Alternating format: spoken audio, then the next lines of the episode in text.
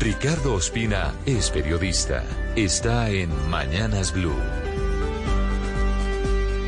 Son las 6 de la mañana y 25 minutos. Este fin de semana el presidente Gustavo Petro de nuevo sembró un manto de dudas sobre el funcionamiento de la justicia en Colombia, esta vez con motivo de las acusaciones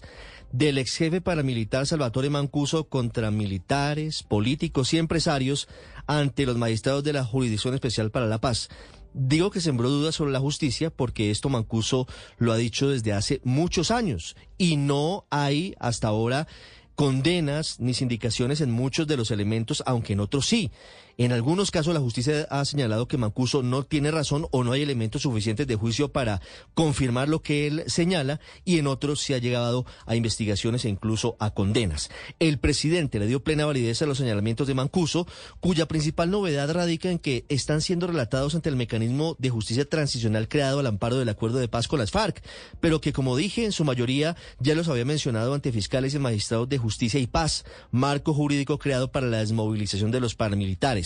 Petro le dio validez a lo dicho por Mancuso, en particular en contra del ex vicepresidente Francisco Santos y contra Ecopetrol, a quienes el ex jefe paramilitar acusó de haber tenido vínculos con el paramilitarismo, argumentando que las confesiones ante la JEP tienen un gran peso porque una mentira de Mancuso lo llevaría a décadas de condena y sentenció que si la JEP fracasa, vendrá al país la Corte Penal Internacional. El trasfondo del asunto tiene que ver con una teoría que viene esgrimiendo el presidente Petro en el sentido de que la clase política tradicional a la que menciona de manera genérica y sectores empresariales vinculados, según él, con el narcotráfico y el paramilitarismo, pretenden sacarlo del poder para evitar que, como está previsto en la Constitución y en la ley, presente una terna a la Corte Suprema de Justicia para elegir al próximo fiscal general de la Nación en reemplazo de Francisco Barbosa, quien termina su periodo a comienzos del año entrante. Lo que dice el presidente frente a esa posibilidad es muy grave y se apalanca, entre otras cosas, en la marcha de la semana pasada de militares en retiro, las desafortunadas declaraciones de un coronel retirado hablando